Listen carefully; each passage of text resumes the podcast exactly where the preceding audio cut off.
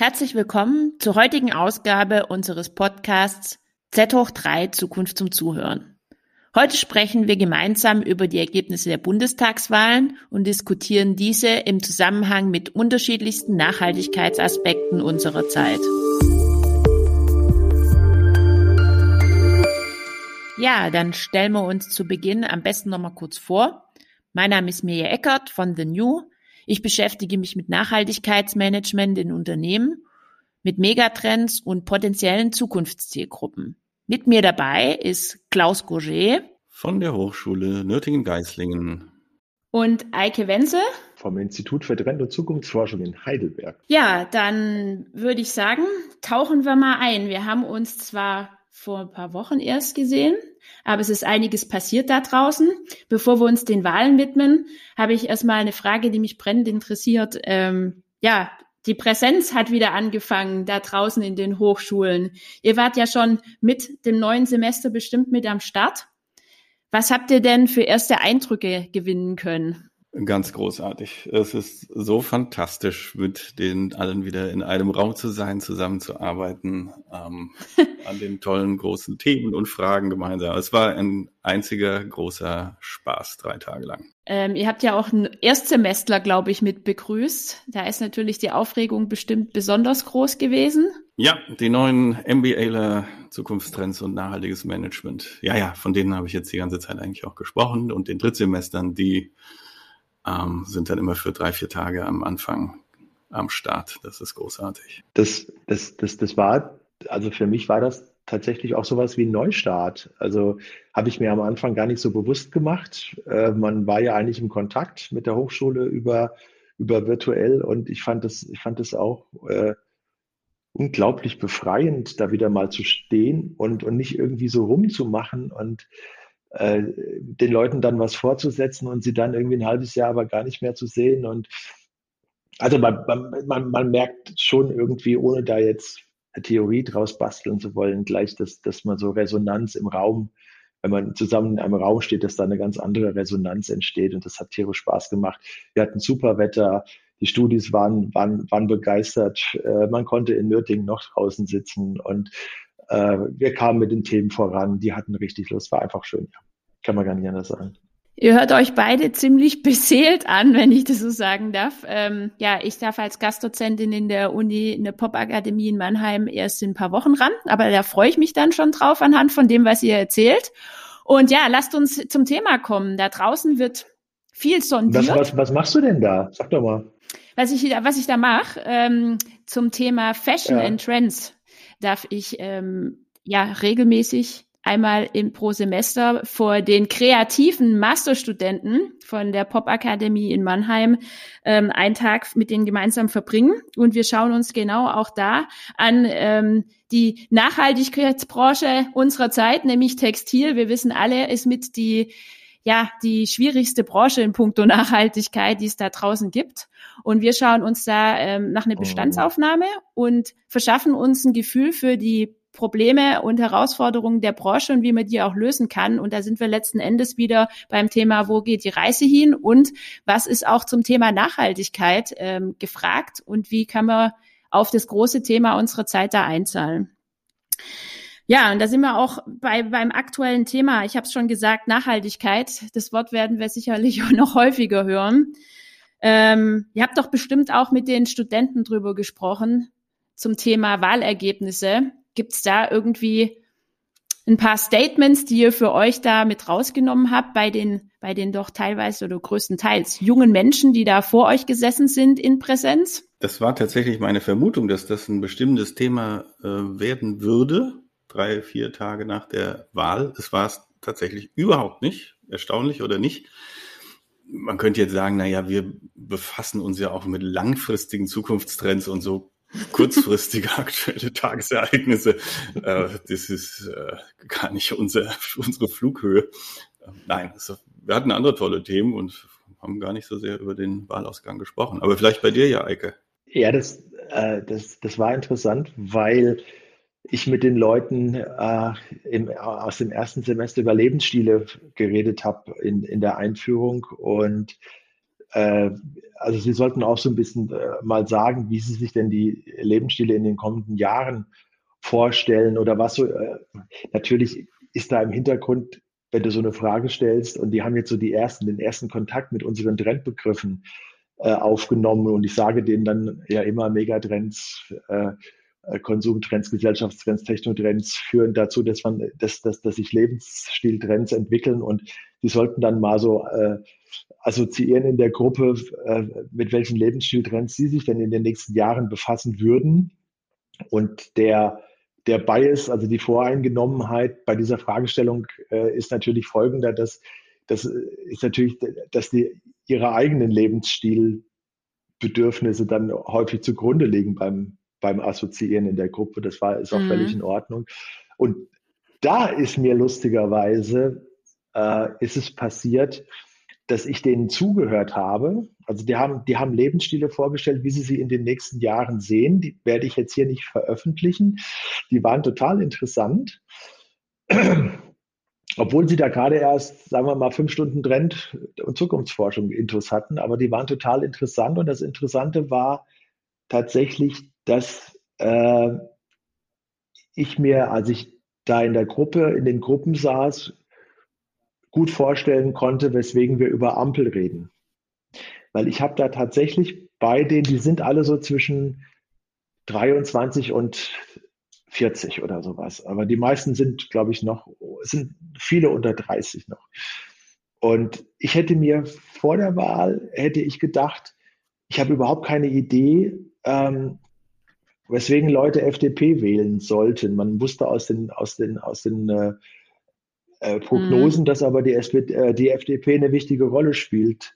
Und es war ja überhaupt nicht, oder für mich war überhaupt nicht abzusehen, dass gerade die jungen Leute äh, jetzt wieder bei der FDP gelandet sind.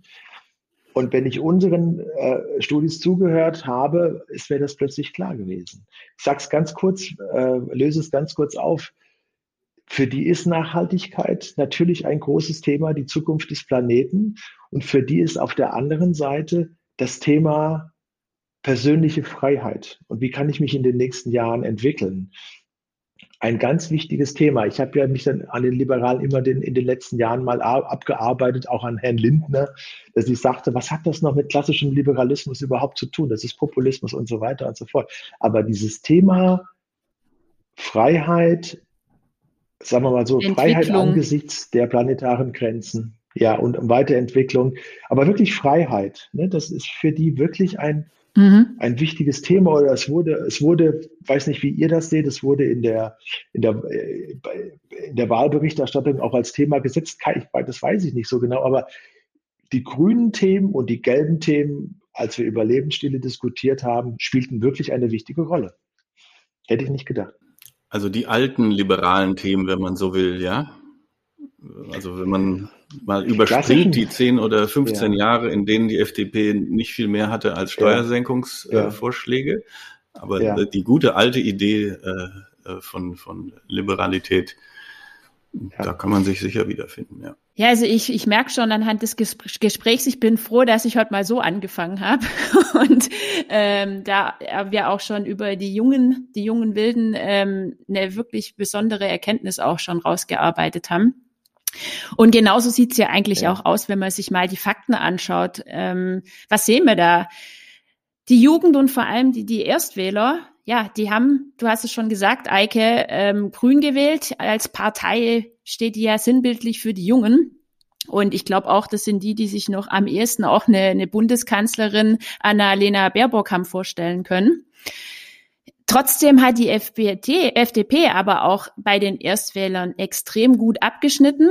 Ähm, jetzt sitze ich hier gerade in Baden-Württemberg, in Stuttgart. Und ja, da ist es zum Beispiel so, dass die Erstwähler und die U25-Jährigen in Baden-Württemberg da sogar die FDP mit 26 Prozent ähm, vorgelegt hat. Und dann kamen erst die Grünen mit 24 Prozent. Und das bestätigt eigentlich aus meiner Sicht auch die Trends, die es schon, die es schon immer da gegeben oder in letzter Zeit gegeben hat, sag mal so. Ähm, die Jungen, die sind weniger festgelegt, die, die lassen auch mhm. sich mehr inspirieren, spontan von der Person und auch von dem Moment, von dem Moment der Wahlen. Die suchen nach Dingen, die auf ihre eigenen Lebensweisen einzielen. Und da ist der FDP aus meiner Sicht eben auch ein gutes Angebot, ein ansprechendes Angebot gelungen. Und, und Klaus, du hast es auch schon gesagt, ähm, das habe ich in der Vergangenheit auch eher anders wahrgenommen. Und das Fazit ist eigentlich ähm, für mich mhm. anhand dem, was ich da gesehen habe, dass eigentlich die Jungen nicht alle nur auf Grün sind, was aber ich schon klar herausgelesen habe an den Ergebnissen ist, dass wir, dass wir eine klare Abneigung haben zur GroKo, nämlich zur Union und zur SPD. Ähm, das sieht man ganz klar an den Wahlergebnissen, wenn man sich die, vor allem die Erstwähler da anschaut. Und ja, über die CDU haben wir jetzt noch gar nicht gesprochen, war in der Vergangenheit, in den letzten, letzten Podcasts anders. Ähm, aber da sind wir bei Erstwählern bei rund 11 Prozent. Und ja, die haben auch sonst nicht ab, sonst schlecht abgeschnitten, da kommen wir bestimmt noch drauf. Und ja, es wird, es ist vielfältiger. Grün hat hinzugewonnen, aber auch die FDP. Und um mal nochmal über Grün zu sprechen, in die Runde fällt mir da gerade so die Frage ein, was macht denn eigentlich die Grünen im Speziellen so sexy für die Jugend? Klaus, wir als graue Wölfe, die, die mit den, die mit den Grünen groß geworden sind. Also ich bin mit den Grünen groß geworden, natürlich. Und, äh, und mit, als, als das noch eine Provokation war, äh, was die Grünen sexy macht, muss ich, äh, das muss ich sehr in Frage stellen. Miria. Äh, ich glaube, dass die viel Potenzial bei den, bei den, bei den jungen Generationen verschenkt haben. Also ich hätte auch gedacht, dass, dass der, ähm, dass da so eine Connection entsteht zwischen Fridays for Future und die Grünen, ne? die das ja von vornherein relativ klar und offen auch, auch getragen haben und äh, Fridays for Future als, als wichtig ansahen und vor allen Dingen natürlich auch von der Programmatik der Grünen und auch von deren Kompetenzen, ähm, ist es für, für Menschen, denen die Zukunft des Planeten wichtig ist, gerade weil sie den auch noch 50, 60, 70, 80 Jahre äh, äh, bewohnen wollen, äh, müssten die Ideen der Grünen sehr wichtig sein, aber äh, die Grünen sind nicht in oder oder die, die die Grünen sind nicht in dem Maße von den Jungen gewählt worden, wie ich das eigentlich erwartet hätte und wie es auch viele Prognosen ausgesagt haben, weswegen weil sie doch nicht so scharfkantig waren und weil sie auf die Jüngeren auch eher äh, wirken wie eine etablierte Partei, fürchte ich, und da wirklich gar nichts, gar nichts äh, haben, was, was, was provoziert und irritiert. Schaut euch die äh, Trielle an, äh, die mussten wir ja über uns ergehen lassen und da gab es unter den unter den äh, drei Akteurinnen gab es eigentlich so einen Konsens, dass man sagte, wenn du hier irgendwas holen willst, dann mach ja keine, stell ja keine Unsicherheit her und, und erkläre dem Wahlbürger, äh, dass nichts wehtun wird. Ich glaube, dass das den jungen Leuten, die wirklich Angst haben, die auch individuelle Ängste immer stärker in Studien äußern, dass, dass uns alles um die Ohren fliegt, dass die sich mit, mit, mit dieser Version von Grün überhaupt nicht anfreunden konnten. Ne? Und dann gibt's noch, wäre mein zweites Argument, gibt's noch eine andere äh, Option, FDP zu wählen. Es gibt der, der Konservativismus, Konservatismus äh, von, also der, der, der rechts traditionell ist, der ist bei dieser Wahl ziemlich, ziemlich abgewählt äh, worden. Äh, den hat die FDP auch ein bisschen mit aufgefangen, aber gerade die jungen Leute haben, glaube ich, FDP deswegen gewählt, weil ihre Eltern Grün wählen. Und das macht ja dann auch nichts. Und dann muss, kann, kann man sich ja dann in, in, in, äh, äh in Grün, Grün-Gelb, in Zitrus und Limone, kann man, kann man sich ja dann wieder finden. Deswegen ist es dann auch in Ordnung, dass die, äh, dass die beiden dann äh, miteinander äh, interagieren müssen. Was die, was, was die FDP an sich zum Thema Klimawandel geäußert hat, ist hoch fragwürdig. Und sie haben, sie haben halt äh, in, in ihrem Programm kurz vor der Wahl ein bisschen die Kurve bekommen, dass sie sagten, ja, das existiert. Ich hatte ja teilweise das Gefühl, dass die, dass die FDP ähm, versucht, vor allen Dingen bei der bei der AfD, bei den Populisten. Und man darf ja gar nichts mehr. Und die Freiheit bitte, da, da so ein bisschen zu fischen, das haben sie aber jetzt nicht gemacht wird sich jetzt aber tatsächlich zeigen, welche Identität hat diese Partei wirklich. Ne? Und sexy, glaube ich, um auf deine Frage zu antworten, muss eine Partei auch in meinen Augen nicht sein. Also das, ähm, Ja, die sind, glaube ich, tatsächlich, um, um mehrheitsfähig zu sein, ist ja eigentlich auch fast schon logisch, kann man nicht radikal und extrem sein, auch wenn Robert Habeck das gerne mal sagt, so radikal ist das neue realistisch oder wie er das ausdrückt. Das, das würde ich sogar unterschreiben. Ähm, aber ja, für eine, für einen Teil von Fridays for Future oder noch weitergehend für Extinction Rebellion sind die viel zu etabliert und viel zu harmlos und jetzt sollen sie in einer Dreierkonstellation eine, ähm, eine Regierung bilden. Da ist ja ziemlich klar, dass das nicht, dass sie da nicht die Ansprüche und Forderungen einlösen können, die ähm, ein Teil der jungen Generation sich wünschen würde.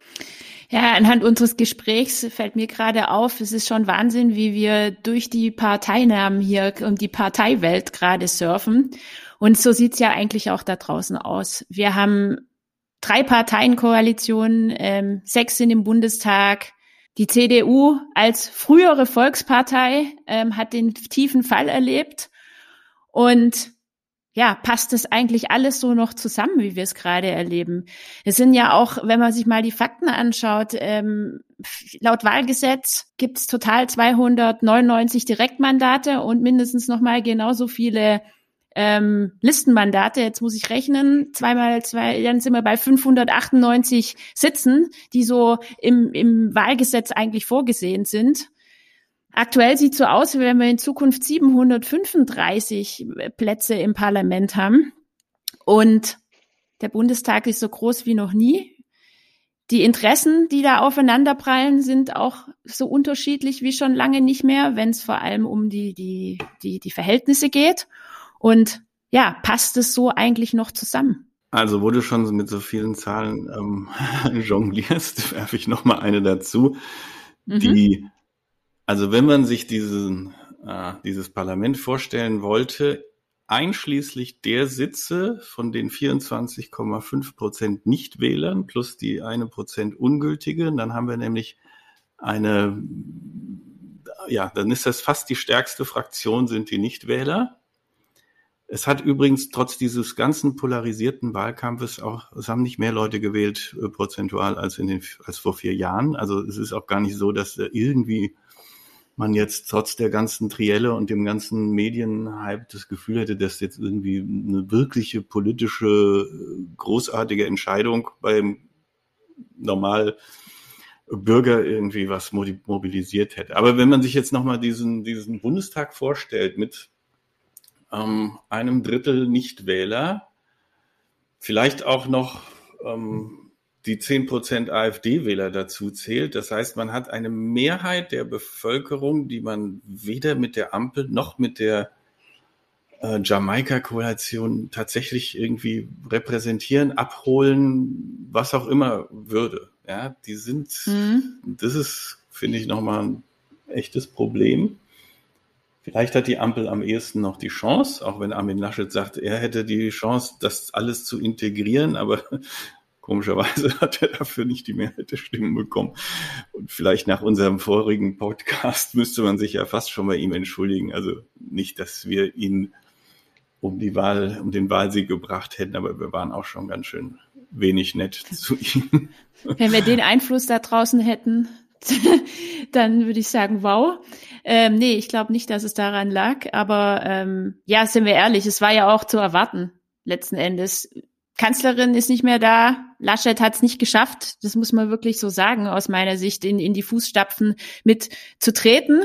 Und ja, man spricht in der Partei von einer Erneuerung, aber für mich ist es eine Erneuerung ohne Orientierung und wo auch gerade das Thema Vertrauen und Gemeinsamkeiten massiv hinterfragt wird. Und da ist die SPD aus meiner Sicht auch vom Timing her ähm, schon ein bisschen weiter.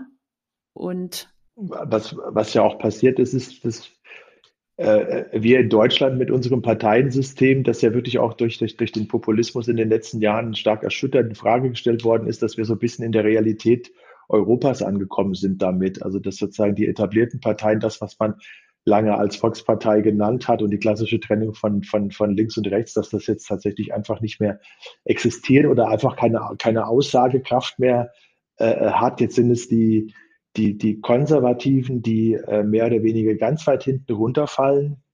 Ich glaube, weil die einfach ihr, ihr Problem lösen müssen. Äh, wie haben Sie sich denn auch in Europa tatsächlich zum Populismus verhalten? Und wir, wir haben ja in, in, in unserem Podcast äh, äh, zu Laschet, wo wir ja wirklich, wo, wo ich teilweise entgeistert war über Laschet, weil ich, weil ich auch ganz viele populistische äh, Strategeme bei ihm fand, Verhaltensweisen und sowas, Attitüden. Äh, die müssen sich halt jetzt fragen, äh, weswegen sie so tief gefallen sind. Und da hat vieles schon damit zu tun, dass, dass die Rechten und Rechtskonservative und Nationalisten einfach das Original wählen. Das war die AfD und äh, die CDU äh, hat da so ein bisschen sich hinbewegt, war aber ansonsten von einer, von einer äh, Kanzlerin geprägt, die eher eine Grüne ist. Und das hinterlässt jetzt einfach ein, eine große Leerstelle. Äh, äh, und diese Leerstelle wird gefüllt mit neuen Mehrheiten und neuen Gruppierungen und zu einer neuen Vielfalt, sage ich das jetzt mal positiv. Also sechs Parteien und äh, es wird definitiv, es muss eigentlich eine Drei-Parteien-Koalition geben, wobei auch die Möglichkeit einer Minderheitenregierung gar nicht so ausgeschlossen ist, dass man sagt, irgendwie äh, äh, Rot-Grün macht es und, und die Demokratie in Deutschland ist so stark, dass sie, dass sie das irgendwie hinkriegt für eine bestimmte Zeit. Das könnte, könnte eigentlich auch passieren. Aber ich habe nichts gegen drei, drei Parteien. Äh, Bündnisse und sehe da halt äh, eine Möglichkeit jetzt äh, in, neu in, in eine Diskussion äh, zu kommen, wie wir in den nächsten Jahren weitermachen wollen. Die Spielräume für dieses neue Experiment sind allerdings nicht so hoch, weil äh, das ist, steht für mich an allererster Stelle, wir das Thema des Klimawandels lösen müssen und das sofort direkt adressieren äh, müssen. Und da, wenn ich da höre, was äh, Leute von der FDP in den letzten Jahren so geäußert haben, dass man sagt, jetzt habt euch doch nicht so und wir kriegen das schon hin und ich will auf mein Steak. Also das kam aus, aus, aus der Ecke von, ähm, von einigen, von einigen FDP-Lern, die wir ja auch, die wir ja auch kennen, die immer wieder so äh, auftreten und oder die dann auch sagten, ja, jetzt okay, dann keine Verbrennungsmotoren mehr, aber es gibt ja Wasserstoff und das ist alles kein Problem. Dann schütten wir einfach oder pumpen Wasserstoff in die Autos, dann können wir, und dann gibt's halt Wasserstoff an den Tankstellen und das ist, das ist so eine naive, naive, eine naive Technikgläubigkeit, Fortschrittsgläubigkeit, die, die eben definitiv nicht funktionieren wird. Und da habe ich so ein bisschen Bedenken, wenn, äh, wenn da äh, Leute von, von den Grünen mit, äh, mit FDP-Lern reden und äh, die FDPler sagen, ist doch alles nicht so schlimm, wir, wir nehmen halt jetzt einfach eine andere Substanz und dann laufen die Autos wieder. Können wir sogar die alten Motoren noch benutzen. Das ist es nicht. Ne? Ja, Eike, genauso kenne ich dich auch. Wir sprechen gerade einfach auch wieder über die notwendige Kombination Digitalisierung und der Kampf gegen die Klimakrise. Ähm, das gehört zusammen. Du hast dich ja auch da über mit Geoengineering als Beispiel ähm, beschäftigt. Finde ich auch ein ganz spannendes Thema. Kannst du vielleicht noch mal sagen, wie das auch, was was es überhaupt ist zum einen und ähm, wie es auch wirklich vielleicht im Kampf gegen den Klimawandel mit den Beitrag leisten kann. Was, was ich jetzt so angedeutet habe, ist, äh, dass, dass es mit Geoengineering, ohne da jetzt tiefer drauf eingehen zu können, da sollten wir uns mal eine eigene Sendung für nehmen, weil das ist schon eine schräge Geschichte, dass man sich überlegt, dass, dass, dass, dass man Sulfate oder irgendwelche Kristalle in die Atmosphäre äh, schießt äh, und dadurch äh, Kühlungseffekte erzeugt. Und da arbeiten im Moment ganz viele Forscher von den renommiertesten Universitäten weltweit zusammen und überlegen, oder ob man über CO2-Capturing, dass man das einfach aus der Luft abfängt, ne, ob man darüber äh, tatsächlich Kühlungseffekte herstellen kann. Die Realität solcher Ansätze, also Geoengineering heißt ganz, ganz einfach, dass, dass, dass sich unsere äh, äh, mit, mit, unserer Atmosphäre, in unserer, unserer planetaren Situation äh, sozusagen das Skalpell nehme und sage, wir machen da jetzt, wir, wir manipulieren das über Technologien ganz massiv, weil die Erhitzung muss gestoppt werden. Diese mhm. Geoengineering-Technologien, die wir im Moment haben, äh, gehen dann aber so weit, dass sie sagen, ja, wir können, indem wir die, die Atmosphäre, äh, die Stratosphäre äh, manipulieren, indem wir da Partikel reinschießen, wir können das senken, aber der, der Effekt wird sein, dass wir dann immer weiter diese, äh, diese Teile da reinschießen sollen, wo, wo viele Geowissenschaftler und Physiker sagen, wir wissen aber nicht genau, was die Effekte sind. Und es, es könnte bedeuten, es könnte auf jeden Fall aber, das ist absehbar im Moment bedeuten, dass wir, dass wir eben das, das immer weitermachen müssen. Da werden wir zu totalen Junkies, um einigermaßen die Atmosphäre im Griff zu halten. Und das ist mein aktueller Stand bei diesem Thema. Und äh, die, mhm. die, Verbindung, die du jetzt zur, zur FDP hergestellt hast, ist folgendermaßen. Äh, da sind ja. ein, einige. Und auch äh, zu den Grünen, die ich gar nicht sehe. ja, aber da sind bei der FDP einige, einige Herren unterwegs, weiß nicht, wie sie die jetzt bei den Sondierungen, wo sie die verstecken sollen, die, die sagen, das müssen wir machen. Da müssen wir Technologien entwickeln, die, die können wir hier in Deutschland entwickeln. Stimmt gar nicht, das entwickeln andere, das sind die Norweger machen da gerade recht viel. In Island äh, gibt es Projekte, die Schweizer machen da ein bisschen was.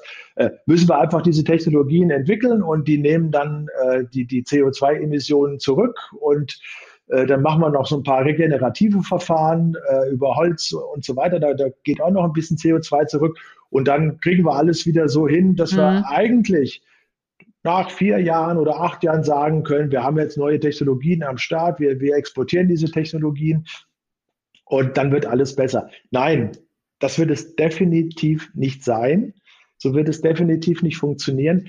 Was noch als irritierender weiterer Punkt hinzukommt, ist aber, dass bestimmte Maßnahmen und dass eine Wirksamkeit von bestimmten Geoengineering, Carbon Capturing Maßnahmen auch im Klimabericht des IPCC drinne ist. Das heißt, dass die, die in ihre Klimaprognosen auch schon eingepreist haben, dass sie sagen, damit mhm. können wir in gewisser Weise arbeiten.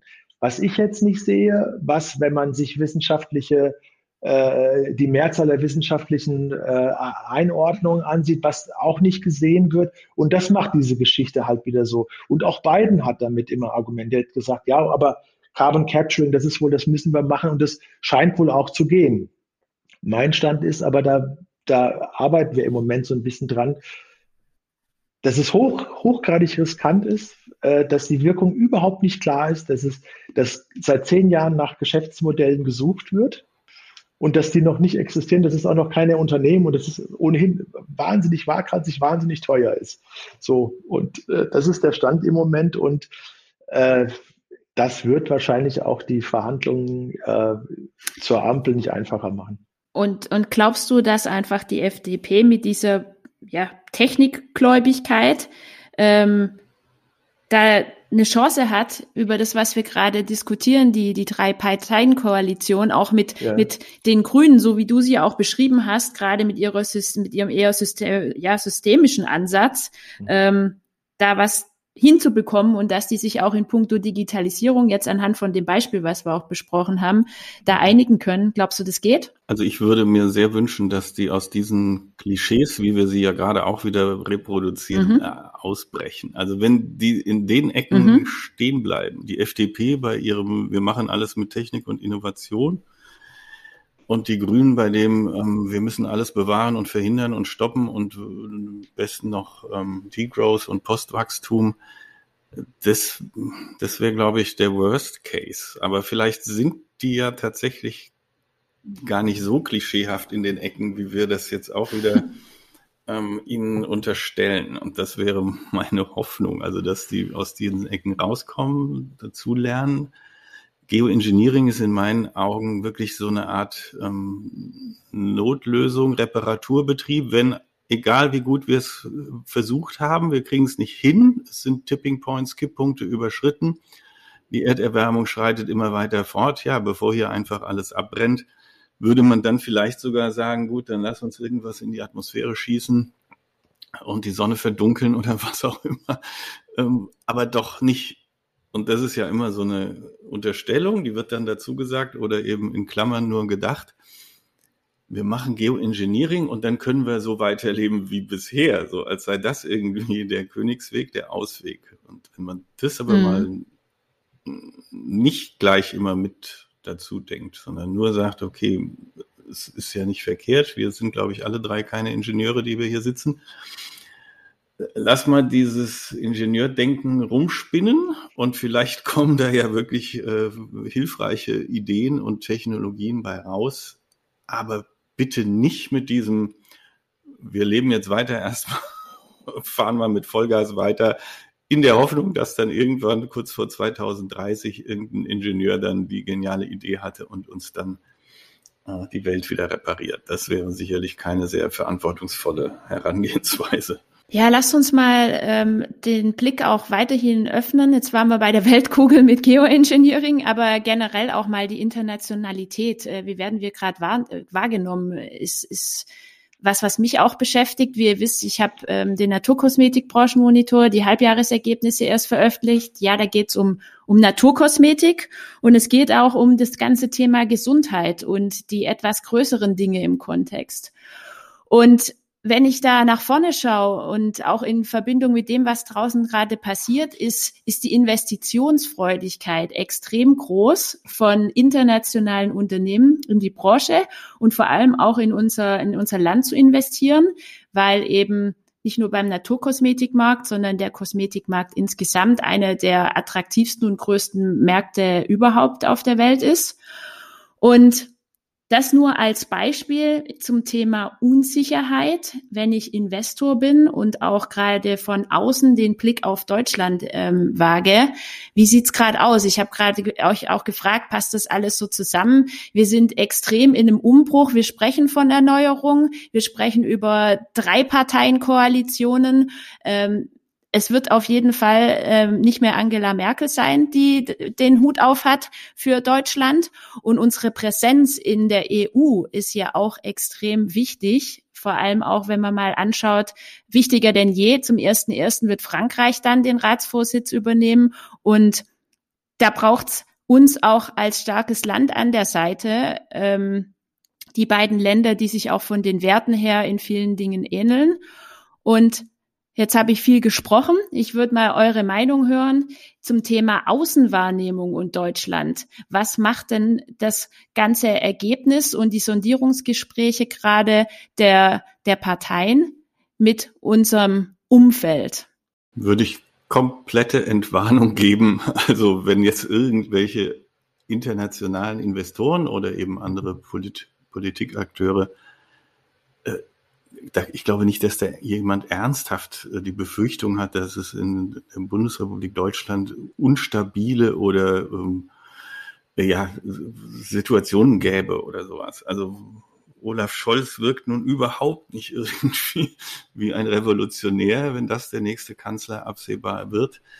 Äh, ich glaube, da können sich alle ganz beruhigt wieder äh, hinsetzen und sagen, also langfristig können wir gerne in Deutschland investieren. Das mag an der einen oder anderen Stelle, keine Ahnung, vielleicht einen höheren Gewerbesteuersatz mit sich bringen oder ja, die Energiekosten sind in Deutschland relativ hoch im internationalen Vergleich, aber das sind sie auch jetzt schon und das ähm, kann ich mir ehrlich gesagt nicht vorstellen, dass da jetzt die Welt die Hände über dem Kopf zusammenschlägt und denkt, oh Gott, oh Gott, Deutschland driftet jetzt irgendwie in eine Ökodiktatur oder ähnliches ab. Also überhaupt nicht. Umgekehrt würde ich eher sagen. Also wenn dann ähm, Deutschland EU-weit tatsächlich mal ernst machen würde mit der Transformation und zeigen würde, dass es geht und da als Vorbildfunktion ähm, ähm, sich hervortun würde, das wäre vielleicht schon eher mal eine Rolle, wo man sagen würde, guck mal hier, was die da alles können. Ja.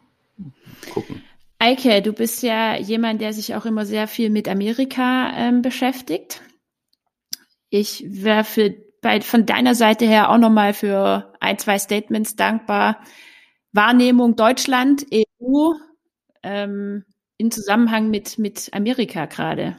Was fällt dir dazu ein? Ähm, also noch, noch mal zurück zu dem, was Klaus sagte, auch von meiner Seite äh, komplette Entwarnung.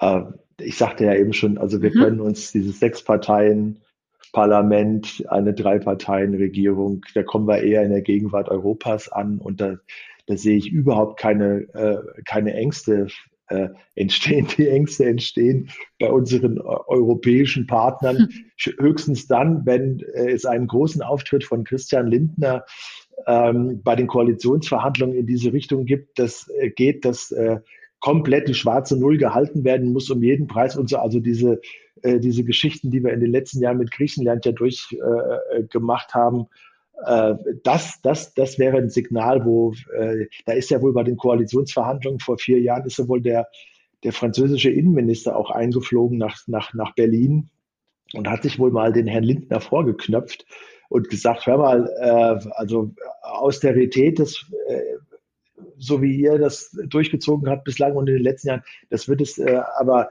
das, das kann es ja wohl nicht sein. Deswegen sind wohl auch damals die, die äh, Koalitionsverhandlungen mit der FDP zum Teil äh, gescheitert. Also das, das, äh, nein, da würde ich auch komplett Entwarnung geben und mir geht es natürlich alles viel zu langsam. Mir geht es alles viel zu langsam, dass die äh, äh, dass, dass, dass wir den tatsächlichen technologischen Wandel, der ein nachhaltiger Wandel sein muss, dass wir den an den Start kriegen und dass wir schneller umsetzen. Wie lange dauert es? Das haben wir ja jetzt in den Triellen gehört. Wie lange dauert es, ähm, sozusagen äh, Wind, Windparks zu konstruieren und an den Start ist? Das dauert alles zu lang. Und da sollten wir Vorreiter sein. Und auch da sehe ich aber auch tatsächlich also wer, wer soll es sonst machen? Äh, das ist ja auch so ein Spruch der baden-württembergischen baden äh, Landesregierung. Wenn nicht jetzt und wenn, wenn, wenn wir, wer, wer, wer, wer, wer sonst? Ne? kann, kann diesen äh, sozial-ökologische, diese sozial-ökologische Transformation auf die Reihe kriegen. Und dann zu deiner Frage, äh, das, was Biden mhm. signalisiert, ist sehr äh, im Einklang eigentlich mit dem, was Grüne und was auch die Sozis, SPD äh, vorhaben. Nicht nur in Richtung Klima, äh, Investitionsprogramme. Und ich sehe jetzt tatsächlich die Chance, die Chance ist durch die Wahl und durch die, Ab durch die aktuelle Präferenz, äh, welche Regierung es denn wird, äh, die Chance, dass wir ein neues transatlantisches Bündnis und ich habe ja da, äh, zentriere mich ja da, drehe mich da auch um diesen Begriff des Green Deals, Green New Deals natürlich.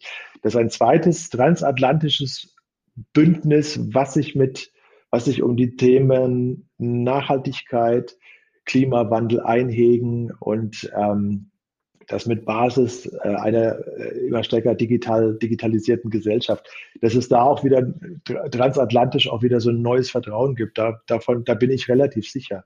Darauf äh, hoffe ich und darauf freue ich mich. Ja, mich freut es erstmal. Ähm, ich erinnere mich an unseren ersten gemeinsamen Podcast, wo wir alle auch eher eine Unruhe finde ich, äh, intern verspürt haben. Und jetzt, nachdem wir auch schlauer sind und da draußen viel sondiert wird, ähm, da auch eine ähnliche Wahrnehmung haben und Meinung, dass sich da nach außen hin gar nicht so viel verändern wird.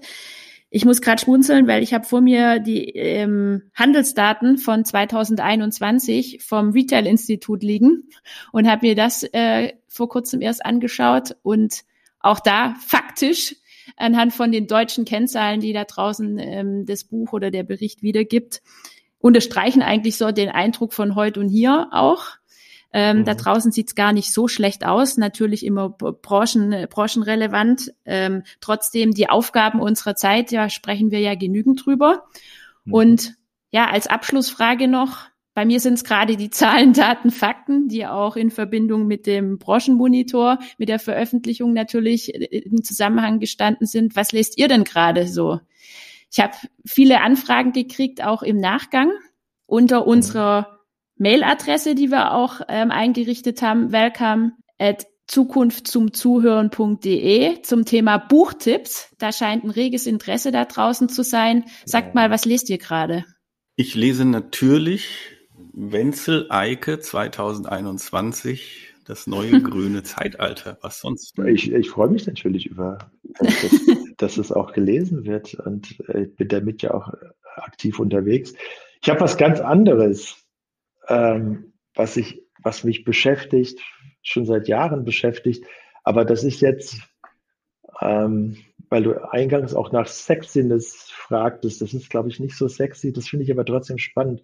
Mhm. Ähm, ich habe mich mal länger schon damit befasst, wie dieses Thema Regionalität entsteht. Wir finden ja alle Regionalität toll, wenn die deutschen Konsumenten gefragt werden, wie äh, möchtest du vor allen Dingen Produkte aus regionaler Herkunft? Sagen alle zu 80 Prozent, ja natürlich, das ist doch das Beste. Das, was aus der Nähe kommt, das, was Identität verspricht. Und äh, ich habe mich dann mal mit diesen Regionalitäts, also regionale Wertschöpfung, aber auch äh, Identität vor, vor Ort auszubilden, habe ich mich damit äh, mal länger beschäftigt und äh, bin so ein bisschen in die Vergangenheit eingetaucht und deswegen habe ich, das habe ich kürzlich gelesen. Ich habe ein Buch aus den 70er Jahren gelesen, aus dem Klaus Wagenbach Verlag und äh, dieses Buch beschäftigt sich auch mit den Regionen und mit der Autonomie von Regionen in Europa. Das Buch heißt Elsass Kolonie in Europa. Jetzt müsst ihr bitte diesen Zeitsprung äh, vor Augen haben. Das ist und von Buch, wann ist das? Das Buch ist 1976 ja. In einem sehr linken Verlag bei Klaus Wagenbach mhm. erschienen und behandelt die Tatsache, dass es in Europa ganz viele Regionen gibt und man muss die politische Zeit damals so vor Augen haben, dass es sehr viele Regionen gibt und die, die These ist, dass es in Europa sehr, sehr, sehr viele Regionen gibt, die von den großen äh, staatlichen Institutionen und den großen Staaten unterdrückt werden. Dass es, äh, dass es das Elsass gibt, was von der großen Nation Frankreich ähm, unterdrückt wird und ja auch schon in deutschen Besitz war und da von den, von den Nazis unterdrückt worden ist. Und es gibt äh, Aquitanien, das kennen wir, glaube ich, alle aus dem Urlaub, also Bordeaux bis eigentlich rüber auf die andere Seite, bis, bis Marseille. Ähm, da sagte man dann, in, dass das, das, das schildert das Buch in den, in den 70er Jahren, dass, dass, dass wir Okzitanien äh, befreien müssen, weil da immer mehr Menschen leben, äh, äh die, die sich das Leben dort vor Ort nicht mehr äh, leisten können und dabei stirbt diese indigene Kultur. Und dass wir die, ähm, dass wir die, die, die, Menschen aus dem Schweiz, Schweizer Jura, also nochmal, das ist in dieser Post-68er Phase ist das so formuliert worden, dieses Buch, dass wir im Schweizer Jura, dass, dass wir das Schweizer Jura befreien müssen gegenüber dem, dem, dem, dem, dem obstruktiven äh, äh Zentralstaat Schweiz. Und da hab ich, das, ich habe mir das so angeguckt. Und natürlich müssen die Waliser befreit werden, Plaid Cymru, das ist die, die, die Waliser Freiheitsbewegung, sagte man auch, auch die müssten, auch die müssen befreit werden. Und in dem Buch steht, Plaid Cymru, die nationalen Sozialisten. Da dachte ich, was ist das denn? Also anhand von dem, was du erzählst, Leute, scheint das Buch ganz schön dick zu sein. Nein, es ist ganz dünn, ist ganz dünn, ist ganz dünn. Ja. Äh, der, der, der Autor nennt sich Jean äh, und ist anonym. Und das, das, das Interessante ist nur, äh, das, das, deswegen hat mich das letztens äh, schon sehr beschäftigt. Das, was wir heute alles so unter diesem tollen Regional und äh, die, die, die, das, das Besondere einer Region äh, verstehen und, und, und spüren und verköstigen im Wein, in den Produkten und so weiter und so fort. Dass es da selbst auf linker Seite, es ist eindeutig ein Buch von Linken geschrieben auch, dass es da auf linker Seite wirklich reaktionäre Tendenzen gab. Und dass mit diesem regionalen mhm. Denken reaktionäre Tendenzen verbunden sind und dass dieses links und rechts alles gar nicht so einfach ist. Das finde ich faszinierend und irritierend. Eike, ich fange dich jetzt wieder ein. Ähm, Klaus, auch wenn ich erstmal traurig und überrascht bin, dass du nicht den Naturkosmetik-Branchenmonitor von mir liest, sondern Eikes Buch. Ähm, ja, dann ähm, schick's möchte mir. ich gern von dir wissen, was bei dir in der Lesekiste gerade so rumliegt. Nee, das war vollkommen ernst gemeint. Da liegt wirklich das Buch. Es ist wirklich. Ansonsten muss ich im Moment selber zu viel schreiben und kann gar nicht so wirklich viel lesen. Ich wollte aber eigentlich noch ein, zwei Sachen zu unserem Wahlthema loswerden. Eigentlich sind wir über die Zeit, ne? Ja, aber dann tu das und dann nehmen wir das auch gleichzeitig als Schlussstatement.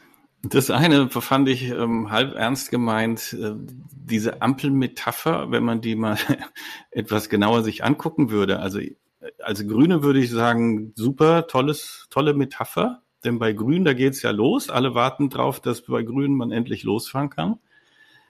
Rot ist das Stehenbleiben und Gelb da muss man sich entscheiden. Also bremse ich noch, weil es gleich rot wird, oder ne, Schuldenbremse, oder gebe ich jetzt nochmal Gas, weil dann wird es ja bald grün.